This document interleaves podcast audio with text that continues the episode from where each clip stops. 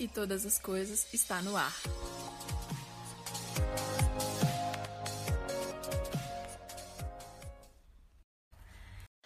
E aí, pessoal, tudo bem com vocês? Estamos de volta para mais um Tudo e Todas as Coisas. Hoje é o nosso provérbio de número 25 e a gente está aqui compartilhando aquilo que a gente está aprendendo. E hum, eu tenho uma rede social, algumas na verdade, né? Mas para quem quer entrar em contato, para quem puder me contar a sua experiência, o que, você está vivendo, o que, você está achando, o que, que você passou, alguma coisa que Deus falou contigo alguma situação que você conseguiu compartilhar aquilo que você está aprendendo.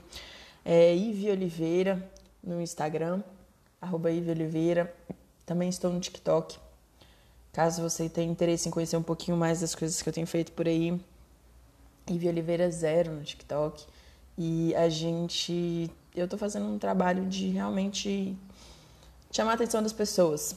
E hum, através das ferramentas que são disponíveis. Então, se você puder dar um feedback de como é que tá as suas coisas, como é que você está vivendo e tal, eu vou ficar muito feliz em receber. E a gente vai poder entrar em contato, conversar um pouquinho, trocar experiências, porque é sempre bom.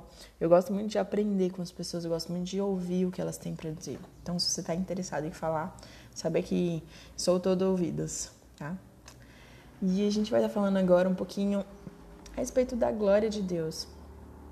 Sabe, parece estranho, mas a glória de Deus, ela ela permite com que algumas coisas estejam encobertas, no sentido de termos mistérios. Tem coisas que nem olhos viram, nem ouvidos ouviram, nem jamais penetrou no coração do homem aquilo que Deus tem preparado para aqueles que o amam. Então, a glória dos reis é investigar essas coisas. Cabe a nós descobrirmos aquilo que está encoberto. Cabe a nós investigarmos realmente as coisas e é, como é maravilhoso quando você descobre alguma coisa, sabe? É como se você encontrasse um grande tesouro. Quando a gente aprende alguma coisa, quando surge alguma informação, alguma coisa nova e a gente pode trazer isso para as pessoas, é muito interessante. E a gente tem a oportunidade de aprender, de realmente ser transformado por aquilo que a gente está aprendendo. E isso é bom é bom ser investigador. Então, eu dei uma matéria, eu sou professora do STNB, que é o Seminário Nazareno Teológico Brasileiro do Brasil, que é da Igreja do Nazareno, e a gente tem uma grade curricular muito interessante, tem muita coisa. E eu tava fui desafiada e foi um, tivemos um curso, uma preparação para o novo estilo de modalidade do ensino que é através do estilo híbrido. E aí, dentro desse curso, os professores que estavam lá receberam o convite para estar tá dando a primeira matéria do seminário, que seria dessa forma, aqui em Brasília, no Polo Brasília.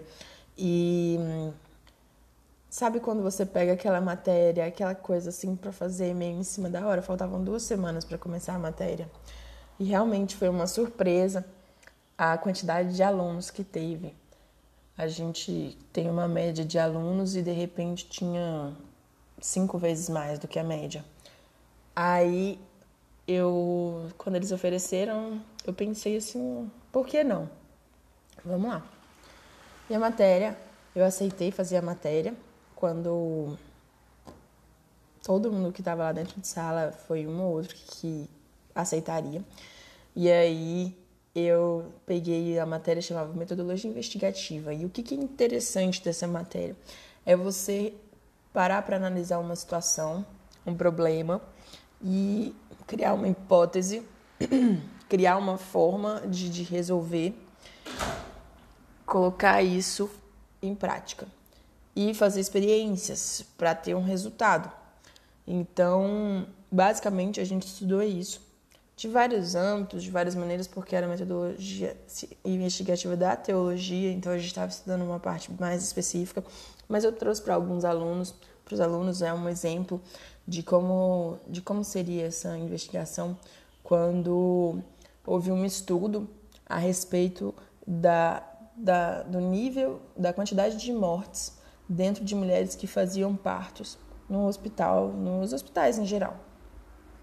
Eles tinham várias teorias a respeito disso. As mulheres iam lá ter filho, quando elas tinham filho, a maioria delas morria. E eles começaram a testar para ver se não era o material que eles estavam usando, para ver se não era o local ou o que estava acontecendo. E, e conforme eles testavam, um pesquisador ele observou que o número de mortes entre os médicos era maior do que o número de mortes entre as parteiras. Então, as parteiras são enfermeiras. Quando as enfermeiras faziam o parto, as mulheres morriam menos. Ué, mas não faz sentido. Teoricamente, os médicos seriam mais habilitados para poder estar cuidando delas. E quando eles fizeram os testes, eles foram descobrir se era o material, o que eles usavam, né? Conforme eles pesquisaram, eles descobriram uma coisa que parece, que parece simples para a gente hoje, que seria o seguinte: você, os médicos, eles estavam né, vestidos com suas roupas para poder fazer cirurgias e eles não lavavam. A roupa deles ficava suja. De uma cirurgia para outra, a roupa era a mesma. Enquanto que as enfermeiras trocavam de roupa, elas se lavavam, elas não vinham com a roupa, com a mão, com tudo isso já do da coisa anterior. Elas iam limpas. Então, houve todo um estudo, todo um método investigativo para descobrir que o que estava dando era infecção por causa da sujeira, por causa do que eles estavam transportando em suas roupas. Não pense, para a gente isso hoje é simples, mas naquela época era um problema grave e eles não faziam ideia por quê. Então, quando a gente encontra alguma coisa, é, é uma glória, é como a glória de um rei. E a gente tem a oportunidade de ensinar. Para quê? Para que as pessoas não morram. Por quê? Meu povo perece por causa, por falta de conhecimento. Quando você estiver caminhando na sua vida e passar por uma situação com algum problema com alguém, não se apresse em levar isso para o tribunal. Defenda sua causa diretamente com o próximo. Por quê? Para que depois não aconteça o contrário. É difícil, hoje em dia é muito, é muito fácil entrar contra alguém, mas tente defender a causa com o próximo para que não haja atrito, para que você não passe por isso depois. Não revele o segredo do outro. Às vezes foi uma coisa que aconteceu com você. E é uma situação que pode ser revertida se houver conversa, se houver diálogo. Do contrário, quem o ouvir poderá envergonhá-lo e você nunca se livrará dessa má fama. Como maçãs de ouro em bandejas de prata, assim é a palavra dita a seu tempo. Olha que bênção! Quando uma palavra é dita no tempo certo, ela é considerada como uma maçã de ouro em bandejas de prata. É considerada como riqueza, como algo que vem para realmente alegrar, para dar prosperidade, para trazer algo novo. É algo que vem mexendo. Os pendentes de ouro puro são a repreensão. A repreensão é como um pendente de ouro puro, dada para, por um sábio, para um ouvinte atento. Tem que ter esses detalhes. Quando a repreensão vem do sábio, quando quem está ouvindo a repreensão é atento, essa repreensão é como uma joia de ouro, ouro puro. É como uma neve caindo no tempo da colheita, no sentido de, de chegar algo bom naquele tempo onde você vai estar colhendo. É o mensageiro fiel. Por quê? Porque refrigera a alma. Refrigera a alma daqueles que estão em volta como nuvens e ventos que não trazem chuva, assim é aquele que se gaba do presente que não deu. Sabe aquele vento que só só faz bagunça, levanta poeira, que não traz chuva, só mexe ali, remexe nas coisas, mas não não traz algo bom no meio do caminho? É aquele que fica se gabando do que não fez. Já com paciência, nós convencemos um príncipe e a língua branda nós quebramos os ossos, no sentido de vai conversar com alguém? Converse com essa pessoa de forma paciente, de forma tranquila, fale da maneira correta. Por quê? Porque aí você vai quebrar essa pessoa, mesmo que ela esteja com raiva. Quando você responde a alguém que está com raiva, com tranquilidade, você quebra as pernas dessa pessoa. Ela fica chocada com o que você está falando, como você está falando, e isso daí faz com que ela reflita sobre aquilo que está acontecendo. É a melhor maneira de você conseguir lidar com um problema. Já alguém que não é de confiança, alguém que é desleal, principalmente no tempo da angústia, é como se fosse um dente quebrado. Uma coisa totalmente desagradável. É como se fosse caminhar sem firmeza. Imagina, gente, caminhar sem firmeza é cair o tempo todo. Um dente quebrado é sentir dor o tempo todo. Então, andar com uma pessoa desleal é a pior coisa que tem. É como se eu tivesse colocando vinagre sobre as feridas. Quando uma pessoa fica ali Sabe quando você tá com um problema e aí a pessoa tá perto de você, te ouvindo, enfim, parece que ela não tá nem aí porque você tá sentindo? Parece que ela não liga pro que tá acontecendo. Isso daí é como um vinagre sobre a ferida, gera dor. Já a água fria para quem tem sede é a boa notícia de quem vem de um país distante.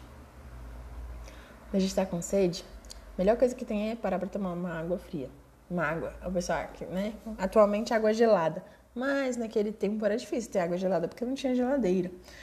Agora uma água fria, aí sim. Tem um, uma série que eu assisti que eu achei muito interessante, como que as crianças resfriavam o seu alimento que era levado para o lanche na hora da aula. Eles pegavam, colocavam dentro de um pote o leite ou a água colocavam esse pote dentro do, de um rio, uma nascente que passava ali de, de, na beirinha da, da escola. E ali a água corrente passando deixava tudo que tivesse ali resfriado. Maravilhoso. Mata a sede de quem tem. Como fonte que foi turvada e manancial contaminado, assim é o justo que cede ao ímpio. Já ao contrário, quando uma pessoa caminha no caminho da justiça, ela está andando por um caminho de justiça, de equilíbrio, de equidade. De repente, ela cede a um ímpio, ela cede a alguém que está fazendo as coisas erradas, é como se ela fosse um rio contaminado. Sei quem já teve a oportunidade de ver um rio contaminado, ele é escuro, ele é sujo, dá um nojo, não dá vontade de ficar perto, ele fede. É uma coisa que totalmente desagradável que ninguém quer parar para observar. Algo que deveria ser bonito, algo que deveria ser observado, ser realmente cuidado, tá ali abandonado. Por quê? Porque já não compensa mais, já não vale a pena. Assim é uma pessoa que foi contaminada por um ímpio. Nós devemos vigiar para que isso não aconteça conosco. Por quê? Para que a gente não fique procurando a nossa própria honra. Para que a gente Cuide para ter domínio próprio. Quando a gente tem domínio próprio, tá tudo bem. Quando a gente não tem, o que, que acontece? É como se viesse uma guerra o tempo inteiro acontecendo. E você tá ali trabalhando, edificando sua cidade, você tá cuidando das suas coisas, você tá reagindo diante daquilo que você está vivendo e conseguindo conquistar aquilo que você sonha. E de repente, como você não tem domínio próprio, tudo isso é derrubado é como uma cidade que não tem muros para proteger. É alguém que não tem domínio próprio. Você foi chamado para ter cuidado consigo mesmo. E o domínio próprio, ele faz parte. Por quê? Porque ele é aquilo que te impede de fazer aquilo que você não deve. É assim. Tô, me comprometi a fazer uma dieta. Top. Aí, alguém convida para sair e você vai jantar com essa pessoa, almoçar. Tem ali o cardápio e você tem a oportunidade de escolher alimentos que condizem com a sua dieta. Mas também tem alimentos que não condizem com a sua dieta. Tem doce, coisas com açúcar, coisas que engordam, refrigerante, coisas que, enfim, é difícil. Se você ingerir, você está perdendo o propósito que você tinha feito consigo mesmo. Vou fazer uma dieta. Está perdendo a oportunidade de ter domínio próprio. E assim é com todas as áreas da nossa vida. tanto em relação à pessoa, quanto em relação a coisas, quanto em relação a projetos, objetivos. Ah, eu tenho um projeto, eu quero é, ganhar mais, eu quero trabalhar num lugar melhor, eu quero trabalhar para mim. Então, se você se propôs a fazer isso, você tem que estudar, você tem que se preparar, você tem que fazer network, você tem que conhecer pessoas novas, você tem que se alimentar daquilo que vai gerar riqueza para você. Então, o domínio próprio é você conseguir, se propôs a fazer algo, faça aquilo. Não abra mão porque surge uma distração. Não abra mão porque apareceu uma outra coisa que é mais interessante para o momento, mas para o futuro ela vai contra tudo que você imaginou que faria. O domínio próprio nos leva para muito longe. É algo que nos faz caminhar e a gente, quando percebe, olha para trás e consegue ver os frutos de tudo isso que aconteceu. Então, Tenha domínio próprio, domine a sua vida através do espírito. O espírito governa o corpo e ele governa a alma. Então faça isso. Governe o corpo e a alma através do espírito. E que o Espírito Santo de Deus seja o seu guia. Por quê? Porque o homem faz planos, mas quem lhe dirige os passos é o Senhor. E glória a Deus por isso. Por quê? Porque os meus passos, se quem dirige é o Senhor, eu estou indo para o caminho certo, para o caminho seguro, para o caminho de vida, para o caminho de salvação. Hoje eu te convido, ande no caminho de salvação. Tenha domínio próprio, mesmo que às vezes pareça que não compensa. Tenha domínio próprio e alcance os seus objetivos, porque você vai viver algo sobrenatural na sua vida hoje, em nome de Jesus. Um beijo e até a próxima.